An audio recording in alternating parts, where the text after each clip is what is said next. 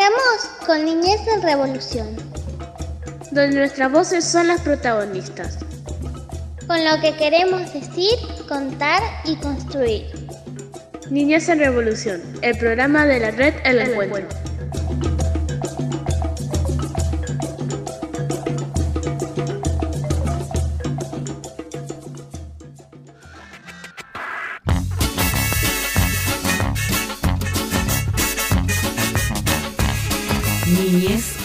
En Revolución. Un espacio donde las organizaciones sociales transitan la infancia con los niños y las niñas de la región. Son los anónimos, los nadie, los oscuros, los mal vestidos, los que de vez en cuando te duelen y luego dejas en frío, los nunca tenidos en cuenta, los que no cierran. Bienvenidos, bienvenidas, bienvenides. Nuevo Niñez en Revolución, programa de la red El Encuentro, acá donde conviven los 15 centros comunitarios de nuestra queridísima red El Encuentro con sede central en José Cepaz, con centros desperdigados por San Miguel, José Cepaz, Malvinas Argentinas, Moreno, y donde tenemos la palabra de quienes hoy le ponen el cuerpo en las barriadas a la comida, a la educación popular, a la asistencia social, al acompañamiento en distintas maneras que son nuestras educadoras, nuestros educadores, con las familias que forman parte de nuestros centros comunitarios. Y también tenemos la voz de nuestras infancias, de nuestras adolescencias, les pibis de nuestros centros comunitarios. Estamos acá, como siempre, el equipo que, que, ya sabes que te acompaña en este momento en el dial que elijas escuchar Niñez en Revolución. Juan Felpeto, ahí en la virtualidad, en la operación técnica y puesta en el aire. Está Mariana Hoffman hoy con nosotros y nosotras. Cachi Rebadeneira en un ratito se va a sumar al programa. Mi nombre es Camila Belizán. ¿Cómo andas, Marian? Bien, muy bien. Por suerte, ¿vos cómo estás, Cami? Bien, acá, transitando esta semana que viste que ya no nos dimos cuenta y ya estamos en el mes 6 del año. Es una cosa tremenda. Ya estamos en pleno invierno. Sí. Eh, que no nos gusta. ¿A vos te gusta, Marian, el invierno? Eh, me gusta para dormir, ya esto sí. ya lo sabe todo el equipo. Sí, dicen del otro lado, sí. No está bien. Sí, Cuando a una ya. compañera le gusta dormir hay que dejarla que disfrute de esos pequeños placeres de la vida. Pero por supuesto, ya eh, cumplimos nuestro rol dentro del centro y el resto del tiempo que se hace, un poquito se estudia y eh, cuando se puede dormir se duerme, es así. Los esta educadores semana, esta semana te tocó centro, Marian, es así, ¿no? Porque ustedes se están organizando así. Sí, sí, nosotros tenemos burbujas. Esta semana me tocó ir al centro, así que se arranca bien tempranito con la picada de cebollas, lo primero que se hace en claro. las suricatas. Que te despierta, que... ¿no? ¿Te despierta o te despierta la picada de cebolla? No, y aparte son kilos y kilos y kilos de, de picada de cebolla. Así que, bueno, en esta pandemia uno va descubriendo cosas. Yo, por ejemplo, la verdad es que más de media cebolla nunca había picado y de claro. repente me encontré con bolsas gigantes. Eh, así que bueno, eh, claro. uno se despierta bien tempranito y cuando claro. puede dormir, duerme. Sí, eh, a, a, mí me tocó eh, esta parte el año pasado, el 2020. Este, este, año organizamos de modo distinto en el Centro Comunitario Belén. Marian contaba sobre las suricatas. Y sí, es una cosa tremenda, porque vos terminaste de picar una bolsa o de papa, porque otra, otra de la que se pican cinco bolsas es papa. Terminé, decís a la encargada, que en general es la persona educadora que se viene ocupando de la cocina durante todo el tiempo, y te dice, no, pero te faltan dos bolsas más, ¿no? ¿Cómo puede pasar la, esto? La papa es infinita, la papa, la es, papa infinita. es una cosa, sí, sí, sí, sí, sí. Y además se adelanta, ¿no? Porque en el día, imagínate que no se llega a picar todas las bolsas que se necesitan. ¿Cuántas bolsas pican ahí por comida? En Suricatas picamos eh, de papa cinco bolsas. No, tremendo. Que, no. Pero después, por ejemplo, para hacer un guiso o algo así, se pican unos 15 kilos de, de claro. cada tipo de verdura. La macana y, acá cuando te toca puré o pastel de papa, ponele. Que es papa. No, es todo papa. Hígado con claro. cebolla con papa. Claro. Por favor. No, no se puede poner otra cosa, no viene envasada la papa, no, para nada, porque además, o sea, cuidamos la calidad alimenticia de nuestras comidas, así que nada, papa ahí cortada en el día y demás. Sí, el puré va con leche, con todo, porque aparte tenemos un equipo de nutrición que está en todos los mínimos detalles para la nutrición de los pibis, que es súper importante, y el puré se hace con todo. Puré mixto claro, es claro. puré mixto, no, no claro. es cualquier cosa. Sí, Así sí, sí. Otro, otro desafío es el, el- el pelar zapallo, ¿no? En esos momentos. Les toca pelar zapallo. Hay técnicas, cada compañero va descubriendo sus propias técnicas. Hay gente que lo pela, hay gente que primero lo corta, después lo pela. es- Uno va Sí. descubriendo que la cocina tiene como muchas, muchas formas de mirarse, ¿viste? Sí, sí, sí. y van sí. pasando como, como formas históricas de cómo pelar una papa. Yo me doy cuenta de eso. Ah, mirá. Sí, sí, porque, no sé, generaciones ya, mm, nuestra generación, podríamos decir, pela con pelapapa, pero unas generaciones un poquito más atrás, en el cuchillo. Y te Ah, miran mal botoncito cuando hace. agarrás. Sí. Juan Felpeto dice, pero nuestra generación se pelaba con cuchillo, muchachas, ¿no? Yo agarré un cuchillo, te saco media papa, escúchame una Claro, cosa. se pierde demasiado, Juan Felpeto. Mejor esta generación que construyó el pelapapa. Y después otra, otra de las herramientas que siempre falta en los centros son los abrelatas. No, desaparecen, se van con la basura, es como una cosa que tremenda, ¿no? Cuchillo, dice Juan Felpeto también. Cuchillo, sí, pero eh, 200 latas, Juan Felpeto, ¿dónde queda la mano? ¿No? Por favor, no estábamos hablando de tres latas en los centros comunitarios, armamos No. vianda para 300 personas. Es una Esto cosa es un tremenda. trabajo Bueno, alguna- diario. Sí, claro, algunos de los pormenores que van sucediendo, ¿no? De la, de la cocina diaria. Por mi parte, yo me acerco todos los viernes al Centro Comunitario Belén, en este caso en laburo, especialmente en la radio, porque bueno, como decía Marian, estamos armando burbujas, este año nos encuentra así, ¿no? Y en el caso de, de la cocina, bueno, transita un poco menos de gente y hay un poquito más de cuidado, teniendo en cuenta el momento de la ola que estamos viviendo de, de esta pandemia y de, y de contagios, así que nada, también eh, nos reorganizamos hacia adentro de los centros comunitarios. Un programa hermoso el que te preparamos para el día de hoy que podés escuchar, mira, por distintas vías de, de- comunicación, también te podés contactar con nosotros y nosotras, Marian, ¿es así? Así es, nos pueden contactar y anoten porque les voy a pasar los diales y todos los lugares por donde nos pueden escuchar.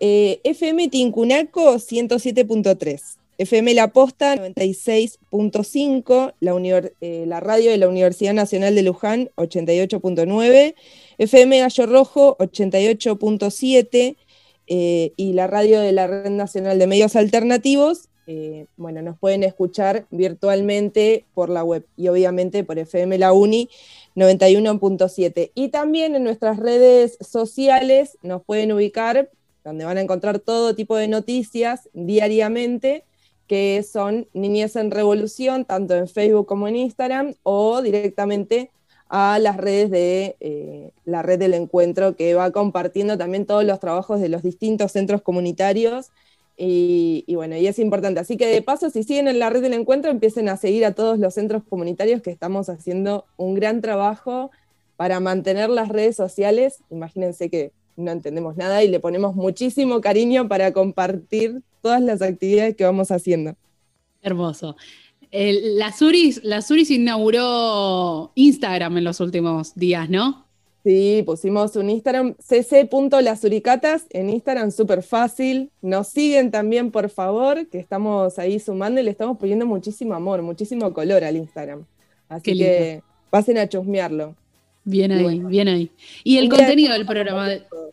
¿Cómo? Un día de esto vamos a compartirlos a todos. Eso, ahí te, te vas a tomar la tarea vos, ¿eh? De, de rastrear los Facebook y los Instagram. No hay ningún problema. Genia, Marian. Eh, te cuento que es un programa cargadito con, con varias charlas, con varias entrevistas, momentos de reflexión, como siempre, que te proponemos desde Niñez en Revolución. Charlamos con el equipo que hoy está laburando de modo inter- interdisciplinar desde la Universidad Nacional de Luján con la red eh, andando, así que vamos a estar contándote algunos trabajos que se están dando en el proyecto, en un proyecto de alfabetización que se arrancó este, hace un par de meses y que se va a sostener ahí por un tiempo, así que imperdible entrevista con eh, una docente y una estudiante, que son parte del equipo, de un equipo numeroso que está laburando con las compañeras, las colegas de la red El Encuentro. Hay entrevista con el centro comunitario Seibo Guardería, así que también te invitamos a que te quedes ahí en una charla hermosa que tuvieron Marian y Cachi junto con Carla y Marta, que son dos educadoras de las históricas, podríamos decir, del centro, y además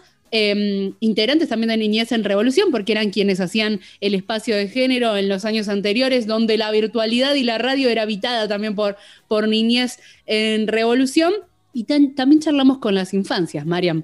Por supuesto. Como todos, en cada episodio de Niñez en Revolución tenemos las voces de las infancias. En esta oportunidad, como estamos en el mes del Ni Una Menos, el 3 de junio, eh, vamos a estar escuchando qué es lo que opinan las infancias con respecto a este día y, bueno, esta consigna tan importante para, todos. Así que sin perder mucho tiempo, vamos directo a escucharlos y bueno, que es muy importante.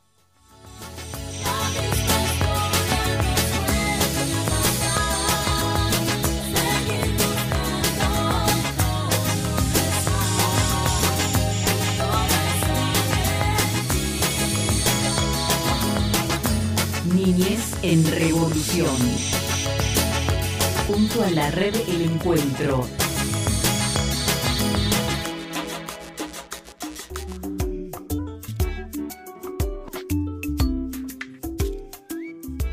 ¿Qué significa para vos ni una menos? Una menos significa cuando los novios le pegan a la chica y la maltratan. Ni una menos significa cuando los varones, cuando los novios le, la maltratan a las novias. Ni una menos significa que dejen de matar y violar a las mujeres. Eh, ni una menos para mí significa que ninguna mujer tiene que morir. Es un significado para defender a las mujeres. Ni una menos es para mí, es luchar por todas las mujeres que se asesinaron ni una menos es que no queremos ver ni una, ni una mujer más muerta ni violada. Ni una menos, no queremos, no queremos volver a ver más mujeres muertas. Ni una menos significa que dejen de matar a las mujeres y maltratarlas. Ni una menos es que significa que no queremos ver ni una mujer más muerta. De camino a casa, quiero ser libre, no valiente, ni una menos. No maltrato a las mujeres y menos ponerle una mano encima. Para mí ni una menos significa la unión de varias mujeres con el fin de protegernos entre nosotras. Así como luchar para que nuestras descendencias sean libres y puedan tener un mejor futuro. Queremos ser libres, bata de violencia. Hola, soy Azul Morena y a las chicas se le respeta, no se le pega. Para mí el 3 de junio significa la lucha de las mujeres contra los opresores. Yo vine a este mundo para ser libre y no esclava. Vine para vivir, no para figurar como una mera existencia. Vivo para ser persona y no objeto. Con mis pies aparto toda etiqueta con la cual se pretende controlarme. Me tomó la atribución de cuestionar las verdades asumidas y hacer profundo lo que por siglos se ha tenido por sagrado.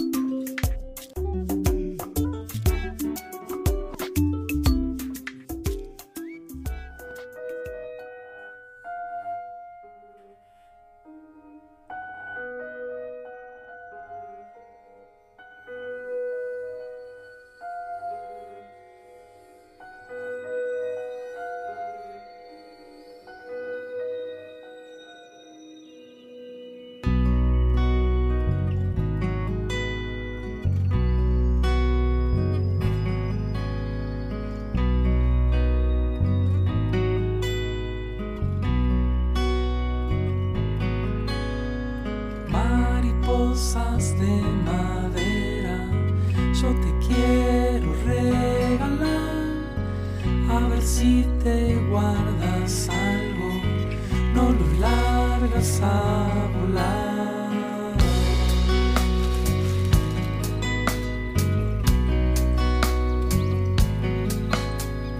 Mariposas de alas de agua, no te quieras ser.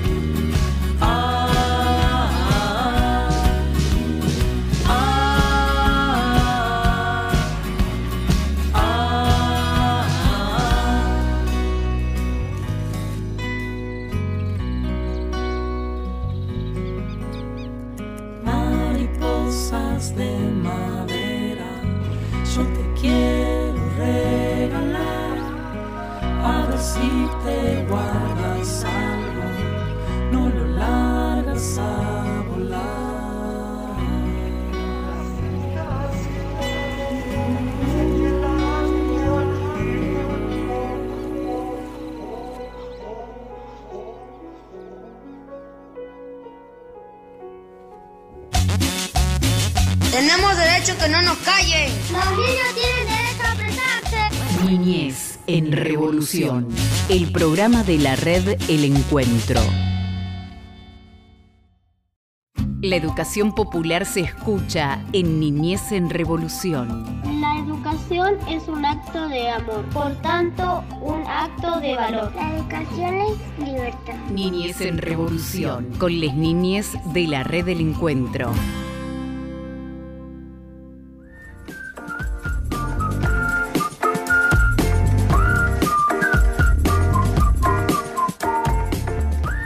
Vamos a conocer un hermoso proyecto en el día de hoy que eh, efectivamente convoca instancias distintas, ¿no? Instancias institucionales, desde las organizaciones sociales. Estoy hablando de eh, un proyecto que tiene tres años ¿no? de proyección, que arrancó ya en 2019 y que se sigue sosteniendo durante este año, tejiendo redes escolares y comunitarias para reflexionar y socializar las intervenciones destinadas a niños y niñas, que convoca a la Universidad Nacional de Luján, pero que también convoca a la red Andando y a, la, eh, a los equipos de orientación de las escuelas de Luján y de Moreno, más precisamente de Cuartel Quinto. Tenemos a dos invitadas en el día de hoy, en este Niñez en Revolución, que son una estudiante y una docente de la UNLU. Estoy hablando de Leonela Bauer, de Leticia Bardoneschi. ¿Cómo están? ¿Cómo les va, Leticia, Leonela? ¿Cómo andas, Leti? Bien, hola Camila, hola Juan, muchas gracias por, por invitarnos a este encuentro. Eh, queremos contarles en principio que somos nosotras dos aquí presentes, pero que en realidad venimos en representación de todo un equipo, ¿no? de todo un equipo que, se encuentra pensando juntas, juntos, juntes, eh, acerca de las niñeces, eh, precisamente, como decías vos, en la zona de Cuartel Quinto Moreno y en Luján. Bienvenida, Leonela, un gusto. ¿Qué tal? Buenas tardes, el gusto es mío, muy contenta de poder participar de estos espacios, así que feliz y un gusto conocerlos a ustedes. ¿Nos quieren arrancar a contar de qué se trata este proyecto? ¿Por qué la vinculación con la red de, centros comunitarios ahí andando? ¿Querés arrancar, Leticia? Bueno, en principio les contamos un poquito que este es un proyecto de extensión universitaria, ¿no? Y en tanto extensión, nosotros no, formamos parte del Departamento de Educación, o sea, estamos en la Universidad Nacional de Luján, pero en el Departamento de Educación fundamentalmente que es un departamento, es un colectivo de docentes que viene, docentes, estudiantes, que viene pensando la extensión desde hace ya un tiempo largo. Y en este sentido contarles un poco que desde dónde pensamos esta idea de extensión, Porque históricamente la extensión se ha pensado desde un lugar más transferencial. Desde la universidad que se acerca a, los territorios, a las instituciones, para de alguna manera compartir un saber hegemónico eh. A modo de, de alguna manera, eh, un servicio, una mercancía que se le da al otro, a la otra. Bueno, en, nuestro, en este sentido nosotras no lo entendemos desde este lugar y el Departamento de Educación tampoco lo entiende, sino que de alguna manera compartimos esta idea de que la extensión es un acercamiento y una vinculación con el territorio, con lo local, eh, en tanto dialéctica, ¿no? que nos transformamos mutuamente en esos encuentros, en ese, en ese conocer los sentidos que, le dan los protagonistas y las protagonistas locales históricamente situados y situadas, eh, pero para construir algo de lo diferente también, ¿no? Y en este sentido que nos transforme mutuamente. De alguna manera es un, acercamiento desde la universidad, es un proceso de, sensibilización, ¿no? Con los problemas concretos que suceden en los territorios. La red, con la red, venimos, venimos en red, con red andando, pero bueno, como, como vos decías, Cami, nosotros en el, proyecto somos docentes y estudiantes avanzadas, estudiantes de ciencias de la educación y, algunas ya recibidas, eh, licenciadas, profesoras en ciencias. Eh, y venimos trabajando conjunto con Red Andando y otras organizaciones de la localidad de Cuartel Quinto de Moreno, eh, y con escuelas también, ¿no? con instituciones educativas que ahí cumplen también un, lugar fundamental en, el pensar a las niñeces y en el acompañar el desarrollo y los aprendizajes. Entonces, bueno, Red Andando es una de las organizaciones, una de las instituciones que, viene trabajando con, distintas propuestas eh, en este territorio en el que nosotros estamos acompañando a través de la extensión. Hermoso, hermoso proyecto y, me parece que es, eh, nada, también un aporte súper interesante desde los dos lados, ¿no? Como lo decías, Leticia, es como una convivencia ahí constante entre la, rama más institucional que la aporta ahí la, universidad junto con eh, el laburo en los barrios que es aportado ahí eh, desde la red. ¿Qué, mm, ¿Qué, se puede contar del proyecto, del desarrollo a lo largo de este tiempo? ¿Nos querés contar, Leonela? Sí, bueno, con respecto a los propósitos o los objetivos del proyecto, tienen que ver un poco esto con lo que contaba Leticia, fortalecer los lazos y las articulaciones territoriales entre la universidad, en este caso la Universidad Nacional de Luján, y las organizaciones sociales comunitarias y los equipos de, orientación escolar que trabajan con y para las infancias. Y también uno de los objetivos tiene que ver con conocer los, sentidos que, esas prácticas eh, tienen acerca de lo que son las infancias o las niñeces y, cómo también pensar eh, en esas intervenciones los modos que se construyen sobre los sentidos de, los chicos y las chicas. Y por otro lado, algo súper importante del proyecto tiene que ver con documentar estas prácticas, estas experiencias, estos saberes que son construidos eh, en el territorio.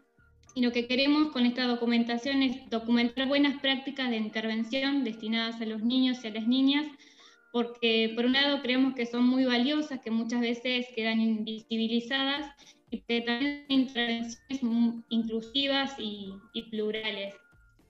Em, por ahí ustedes pueden preguntar a qué referimos con buenas prácticas de intervención, y es una categoría que, que fue construyendo el equipo para, para pensar estas prácticas que se desarrollan de manera colectiva, en una comunidad, eh, desde un posicionamiento situado y que tiene como propósito modificar las condiciones de desigualdad en la que viven los pibes y, poner, eh, esta intervención pone mucho valor en la pluralidad y la diversidad de miradas y, voces para construir esos, saberes.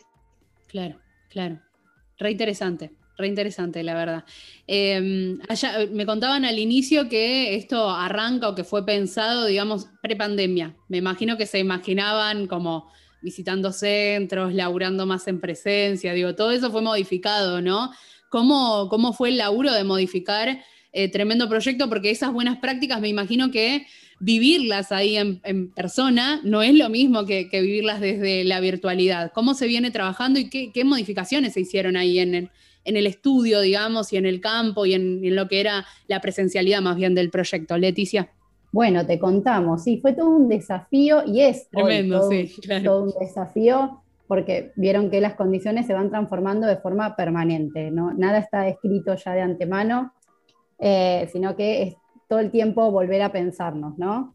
Eh, y en esto que, decías vos, Cami, por ahí, sí, fue, complejo porque nuestro enfoque es etnográfico, es, una propuesta desde la etnografía donde, tal cual como vos decías, era ir al territorio a compartir la experiencia, a transitarla juntos, juntas y juntes, eh, y algo de esto se vio suspendido, ¿no? Por lo menos, suspendido en un principio y después resignificado. Pero bueno, en principio tuvimos que adecuarnos a las condiciones eh, de aislamiento, en principio, aislamiento social que tuvimos eh, el año pasado, y después ir encontrando formas también de adaptarnos nosotras a las diferentes propuestas que iban surgiendo a partir del trabajo en las instituciones y organizaciones sociales y comunitarias.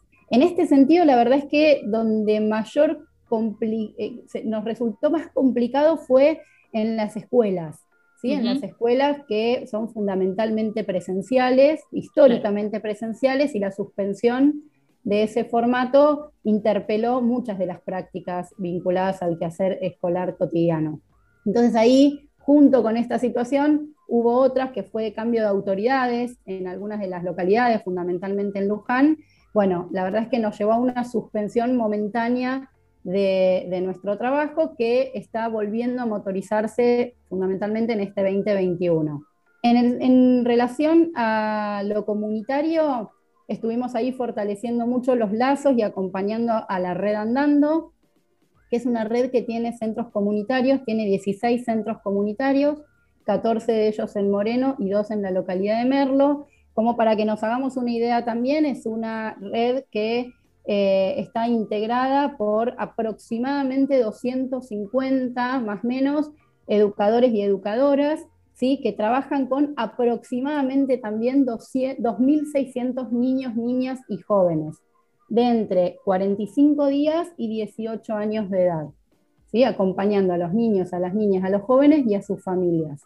Bueno, lo que nosotros hicimos fue de alguna manera hacer foco en el trabajo de una propuesta que ellos impulsaron, un proyecto educativo comunitario a distancia, eh, que se llama Aprendo en Casa, y lo que nosotros hacemos es formar parte de los encuentros entre educadoras y educadores eh, de nivel maternal, el grupo de maternal y el grupo de infantes. Lo que hacemos fundamentalmente es encontrarnos y formar parte de estos encuentros para pensar juntas la propuesta educativa, desde lo didáctico específico hasta los distintos modos de acompañar desde lo psicosocioeducativo a las familias y a los niños para continuar aprendiendo más allá de la interrupción de la presencialidad. Hubo también algunos encuentros cuando la nos permiten la flexibilización, de alguna manera, las flexibilizaciones decretadas por el gobierno nacional, bueno, hemos podido acercarnos a hacer grupos cuidados, pequeños, con algunas educadoras para mirar específicamente algunas eh, estrategias didácticas puestas eh, en juego eh, y, y fortalecerlas juntas. ¿no? Un poco esa es la idea de, esta, de esta instancia de acompañamiento. Leticia Bardoneschi, con quien estamos charlando, Leonela Bauer, también eh, docente y estudiantes avanzadas del área de educación de la Universidad Nacional de eh, Luján. Eh, Leonela ahí un poco repasó por ahí el aporte, podríamos decir, Leticia, desde la universidad. ¿Qué, te llevas, qué se llevan como equipo en términos personales, ¿no? ¿Cuál fue el aprendizaje también por parte del equipo ahí de este proyecto hermoso, tejiendo redes escolares y comunitarias? Bueno, un poco para acompañar esto que comentaba Leticia, de, cuáles y repasando los objetivos, es acercarnos a estas buenas prácticas que tienen otras nociones eh, eh, sobre las niñeces. O sea, muchas veces cuando se piensan en las niñeces tienen que ver con una categoría que es homogénea, que, se piensa que todos los niños son iguales en todas partes. Y, bueno, estas buenas prácticas consideran otros modos eh, de las niñeces que, está vinculado más con, con, entenderla que no es una categoría homogénea, sino que, que entiende a los niños como, como sujetos activos, posicionados, eh, capaces de, ser productores de cultura, capaces de aportar saberes y conocimientos en, donde están insertos.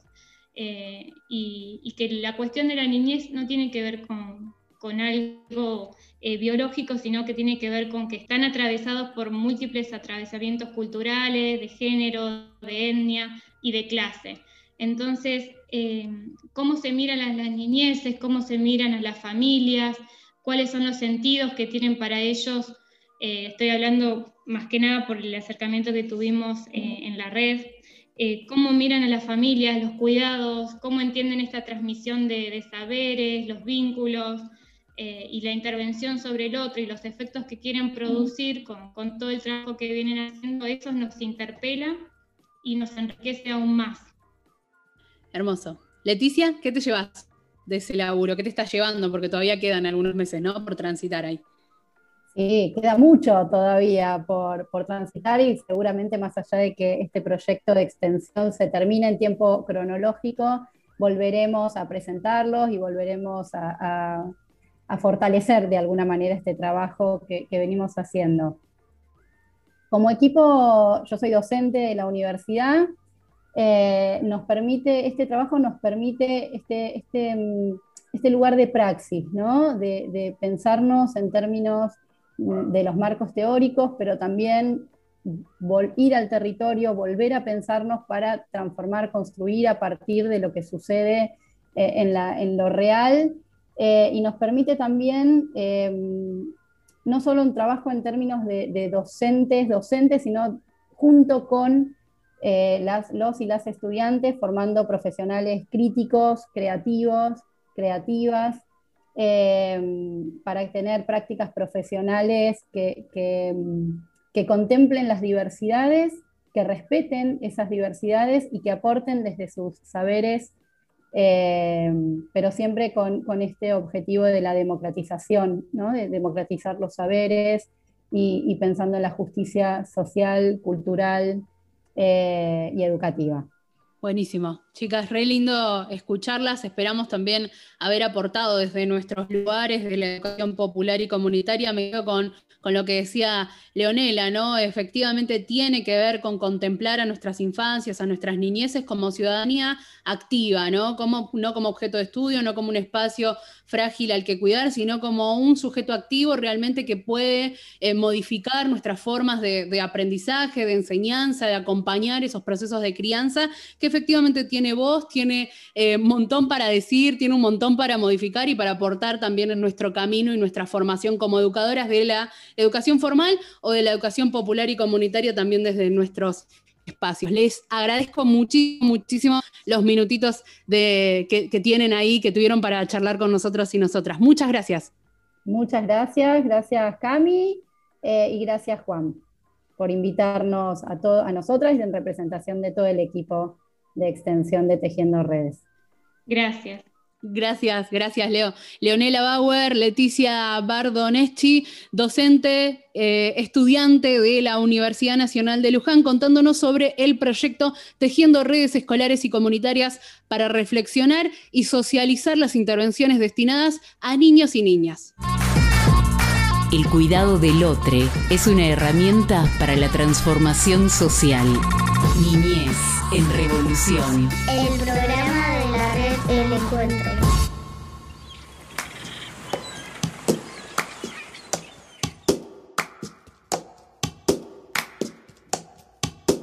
Pedacito de mar que me consuela, pedacito de mar besando arena, toda tu inmensidad dejando huella, ayúdame a mirar,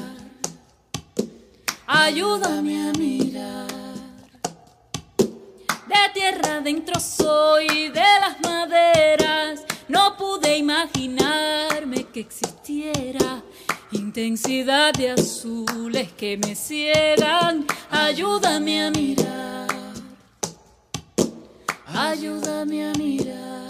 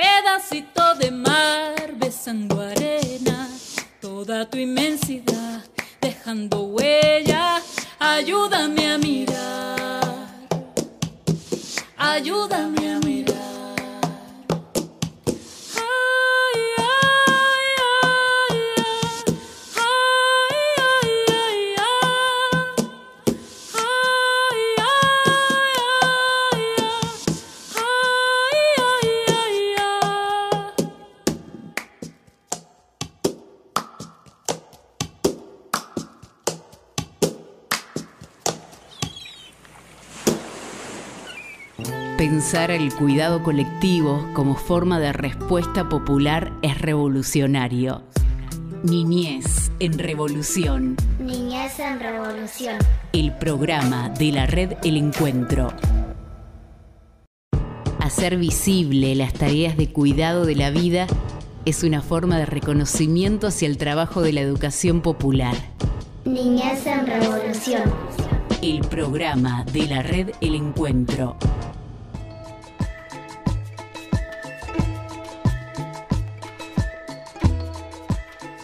Bueno, seguimos con nuestro programa Niñez en Revolución en este episodio. Eh, como todos los episodios anteriores y los que van a seguir, estamos presentando a compañeras educadoras y educadores también de los distintos centros comunitarios que son parte de la red del encuentro. Y en esta oportunidad está Marta y Carla, que son parte del Ceibo. Eh, este es un centro comunitario que está en el barrio El Ceibo de José Cepaz, así que las saludamos. Hola Marta, hola Carla, ¿cómo están? Hola, buen día. Buenos días. Aquí estamos bien, creemos. Desde la, desde la virtualidad conectándonos. Así es, exacto. Yo estoy post-COVID, así que, o sea, ya lo pasé en abril. Invicta por ahora. Ah, bueno, eh, hay un poquito de todo. Estamos, algunos ya lo pasamos, todavía hay algunos que por suerte no tuvieron nada que ver con, con el coronavirus, y esperemos que así sigan hasta que, se, hasta que estemos todos vacunados. Ya charlaremos de eso. Primero, ¿cómo hacemos para llegar al centro? Queremos hacer un viaje mágico, la verdad es que estamos haciendo viajes radiales por el conurbano, por los distintos distritos donde se encuentran los centros comunitarios y queremos saber cómo llegaríamos al, al Ceibo. Eh, desde José Cepaz, qué colectivo tenemos que tomar, con qué nos encontramos en el camino.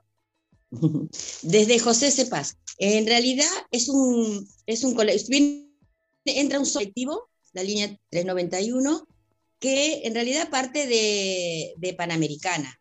Así que también como que si vinieran de otros lugares, dentro del trayecto Panamericana por 197, eh, eh, tienen ese colectivo que, llega al barrio La Paz, que viene al barrio La Paz. Este, eso es como ahí un pegadito al barrio La Paz, porque en realidad cuando se formó el asentamiento, la gente le puso esa, a esa parte el barrio El Seibo.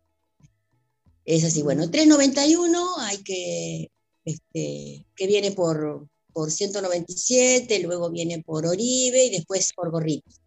Cuando entra en Gorriti, ahí unas cuadras, ahí hay que bajar. El centro se encuentra sobre Arribeños, entre Wilde y Alcina.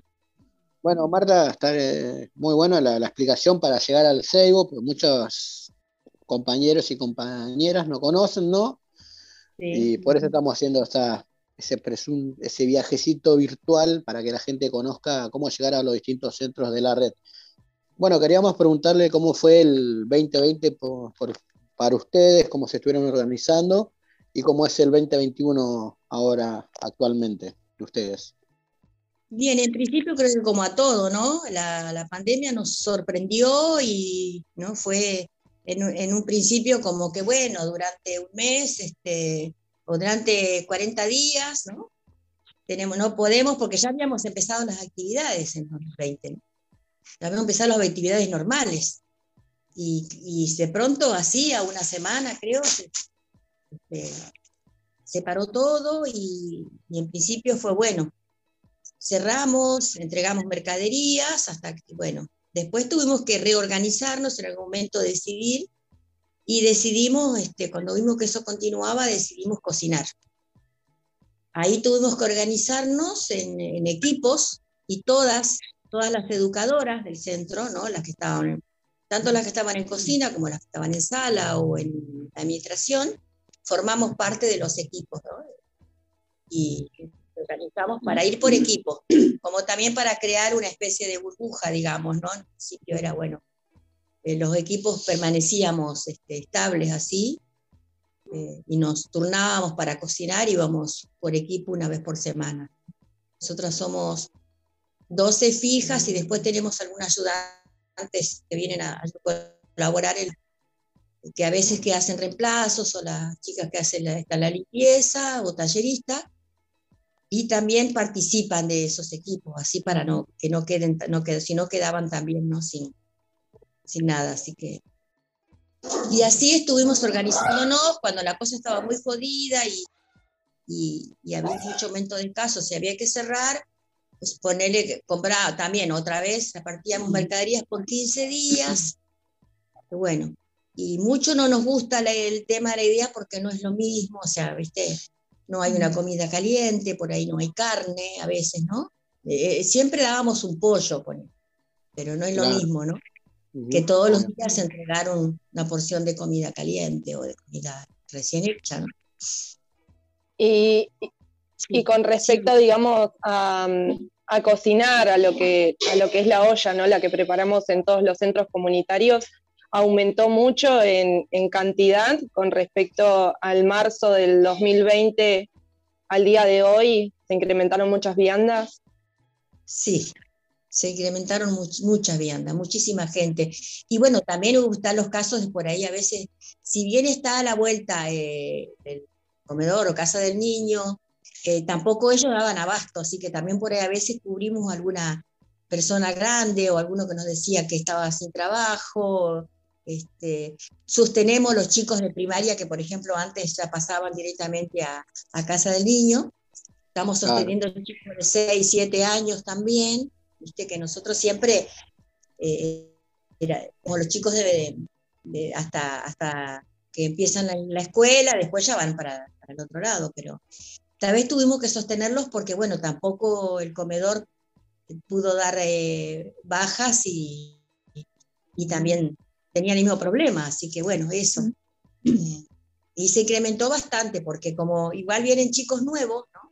O viene gente nueva a pedir comida, y la verdad es que no, no nos da, hasta donde nos dé el cuero, digo, no nos da para decir a la gente, no, no hay, no tenemos.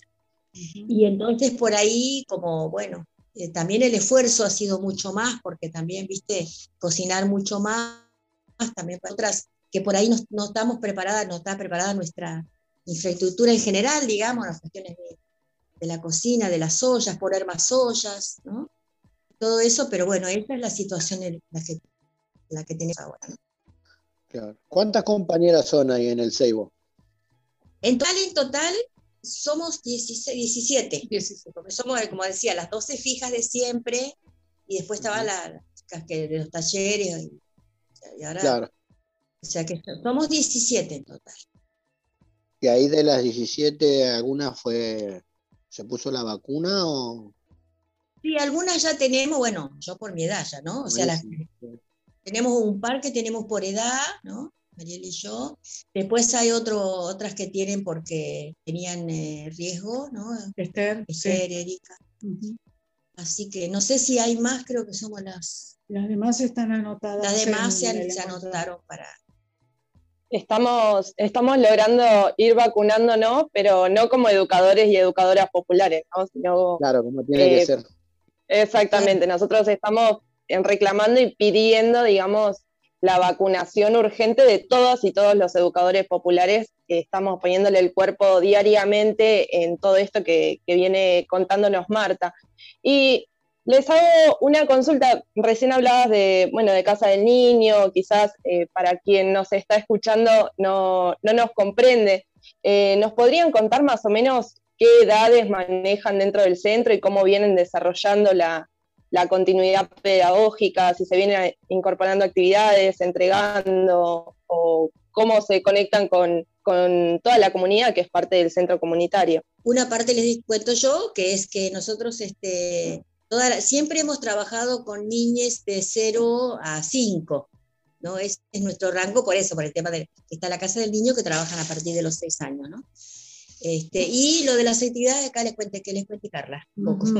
Sí, nosotros este, estamos eh, un poco más organizadas que el año pasado, si bien es cierto, el año pasado le pusimos el hombro siempre, pero Debo admitir como educadora que nos pasó por encima esto que obviamente a todo el mundo, ¿no? O sea, fue difícil entender, razonar qué era lo que estaba pasando.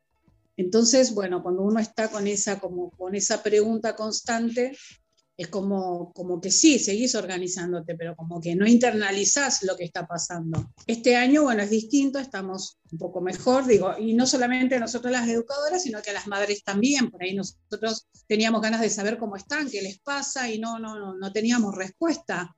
Y esto nos frustraba en algún punto, pero en otro también nos daba a entender que, que bueno, que nos pasaba a todos, digo, educadores, madres, padres, hijos, abuelos, etcétera, ¿no?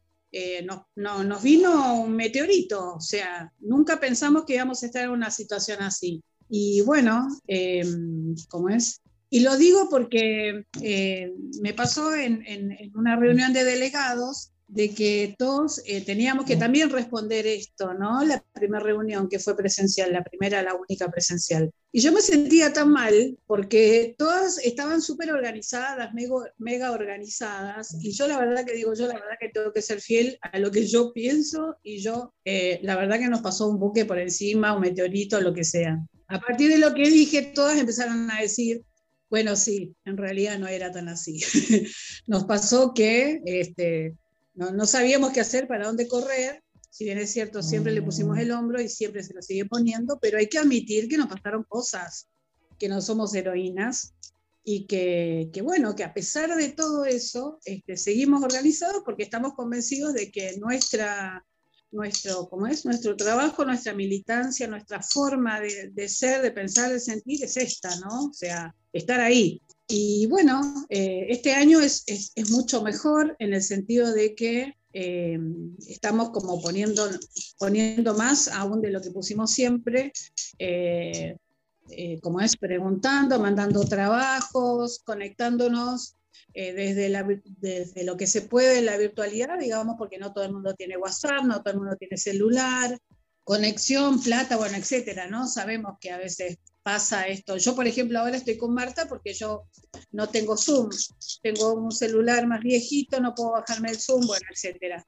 Eh, entonces, bueno, eh, hicimos entrevistas a las madres preguntándoles las dificultades, ¿no? Y bueno, y el que no puede por ahí tener una actividad a través del WhatsApp viene y en los días que nos toca, la, porque estamos divididas como en burbujas, que les suelen decir, en equipos, decimos nosotros, este, bueno, la que está el lunes se entrega el lunes, el miércoles y así cada sala. Este, yo en particular estoy con una compañera Guadalupe, que somos de sala de bebé, y que entregamos una vez a la semana este, actividades para los niños. Y entre semana, bueno, estamos comprometidas todas a tener la comunicación constante eh, de, saber cómo están, qué necesitan, bueno, etcétera, ¿no? Y además aprovechar de charlar en la fila cuando vamos a dar la comida, este, hola, ¿cómo les va? ¿Todo bien? Bueno, y aprovechar por los medios que se pueda este, saber, porque la idea es esa, ¿no? No perder la, la comunicación en ningún momento. Qué, importante que es eh, esto que nos estás mencionando, ¿no? Porque por ahí uno dice, bueno, sí, no, no estamos tan organizados, pero la verdad es que por todas las cosas que decís, obviamente hubo mucha diferencia desde el año pasado hasta ahora. El año pasado estábamos todo el tiempo pensando que eran 15 días más y terminaba y que volvíamos a una normalidad y este año estamos entendiendo cómo acomodarnos todavía. Así que la verdad es que es impresionante el trabajo que se hace, no solamente en el Seibo, sino en todos los centros comunitarios. Es que no, esto nos agarró de sorpresa a todos, ¿no? Y no lo esperábamos, como comentaba acá Carla, ahí que fue bastante enquilombado para, para todos los centros de la red, que nos tuvimos que volver como cocineros y cocineras a, a la fuerza, vendría a ser, ¿no? Porque siempre no, sabemos la, qué cantidad de arroz o frío lleva cada olla para toda la familia. Aparte que se fueron sumando más familias, como contaba Marta, se fueron sumando más ollas. Y eso se, el, capaz que al principio de año se complicó bastante, pero ahora más o menos los tenemos ahí bien equilibrados con las actividades y todas esas cosas. No, importante, todas aprendimos a hacer comandas, por ejemplo, ¿no? Sí, obviamente, sí. Más importante que nunca. aprendiendo todo el tiempo. Pero varía, la comanda todos los días vemos que hay que comentar un poquito, ¿no? Este, sí, yo ayer, eh, esto también, ahora que hablaba Carla, la estuve cocinando y vi que había un par de chicas de otro día que estaban en otro lugar, se pusieron y citaron a las familias a entregar actividades, ¿no? Porque bueno, eso Este año dijimos, bueno, si viene, lo que pasaba era como que el año pasado muchos no contestaban, entonces se desanimaban y decían, no nos contestan, y qué sé yo, por ejemplo, este año, a trabajar con los que respondan, ¿no? Este, y si no, ver cómo buscamos a las familias, ver si se les puede entregar eh, trabajos este, que no tengan que ver con, que tengan que usar un, porque, bueno, eso cuesta mucho, ¿viste? Hay gente que no tiene el celular y si lo tiene, tiene chicos que van a la escuela, todos usan el mismo celular, ¿viste? Es complicado, pero bueno, la virtualidad genera, algo complicado, pero la verdad es que venimos haciendo todo lo que está en nuestras manos. Así que, bueno, sin, sin mucho tiempo ya eh, nos vamos despidiendo de Marta y de Carla, del Centro Comunitario El Ceibo. Y bueno, seguimos con nuestro programa Niñez en Revolución, queda todavía muchísimo para escuchar. Así que, Marta y Carla, eh, les agradecemos y les mandamos un abrazo gigante Cuídense mucho. Otro, para ustedes. Gracias para todos y cambio. Hasta la próxima. Que mejor. La práctica del cuidado desde la educación popular se basa en construcciones colectivas y empáticas. Niñez en Revolución, el programa de la red del encuentro.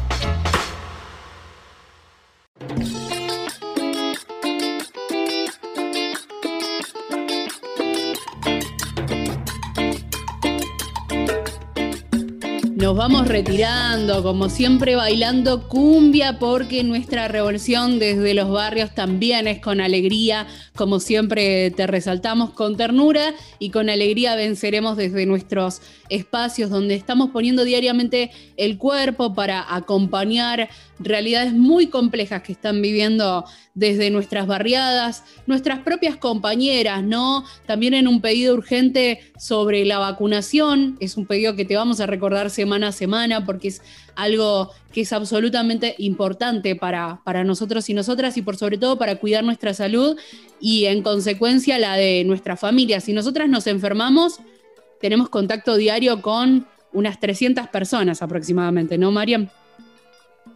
Exacto, tenemos contacto con, bueno, al menos en la Suricata son 80 familias y cada centro maneja números incluso superiores. Así que eh, la verdad es que nosotros tratamos de mantener igual siempre todos, todos los cuidados, ¿no? Pero la vacuna es muy importante, es muy importante porque la verdad eh, no queremos estar tan expuestas eh, porque cumplimos un rol esencial y, es así. Nosotros estamos alimentando diariamente a muchísimas personas y bueno, es importante el rol que nosotros cumplimos en cada barrio. Y a raíz de eso, y antes de irnos, eh, no queremos dejar de recordar eh, a un compañero que hemos perdido en los últimos días. Estamos hablando de Juan Roldán, en este caso, él era educador popular del centro comunitario eh, barrio, de un centro comunitario de barrio Mitre, en este caso parte de la RAE, de la red de organizaciones educativas y comunitarias. Eh, en los últimos días las, compañeras ahí de, militancia, de lucha desde la educación popular recordaron a Juan Roldán, que estuvo en primera línea acompañando a los que más necesitan en esta pandemia. Lo recordaron las compañeras con las manos en la masa, con el corazón en lo comunitario, con su mirada sincera, con la humildad en sus palabras y su acción comprometida con la construcción de un mundo más justo. Hay compañeros que son imprescindibles y Juan era uno de ellos, por eso va a seguir presente en todas nuestras luchas, en todas nuestras construcciones comunitarias.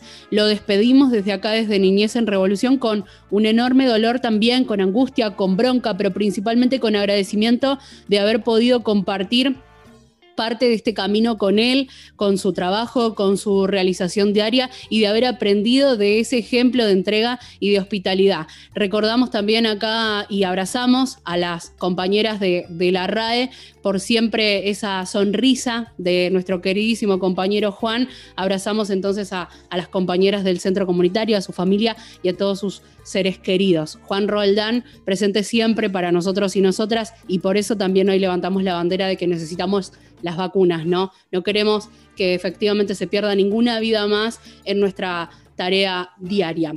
Desde acá te agradecemos muchísimo que nos hayas acompañado. Juan Felpeto, eh, eh, con nosotros y nosotras. Mariana Hoffman, Cachi Rivadeneira, Camila Berizán es mi nombre. Marian, recordamos cómo podemos eh, volver a escuchar el programa, quizás ahí quedó pendiente del otro lado. Paso las radios, estamos en FM Tincunaco 107.3, FM La Posta 96.5, la radio de la Universidad Nacional de Luján 88.9 FM Gallo Rojo 88.7, la radio de la Red Nacional de Medios Alternativos que nos escuchan online y por supuesto FM La Uni. 91.7 eh, y en nuestras redes, Niñez en Revolución, Red del Encuentro, Facebook, Instagram, por todos los medios. Nos buscan, nos encuentran, nos siguen y se enteran de todo. Abrazo, compañera, nos encontramos la semana que viene entonces. Un abrazo virtual. Ahí estaba. Marian con nosotros, Camila mi nombre. Te encontramos en la próxima con más de Niñez en Revolución.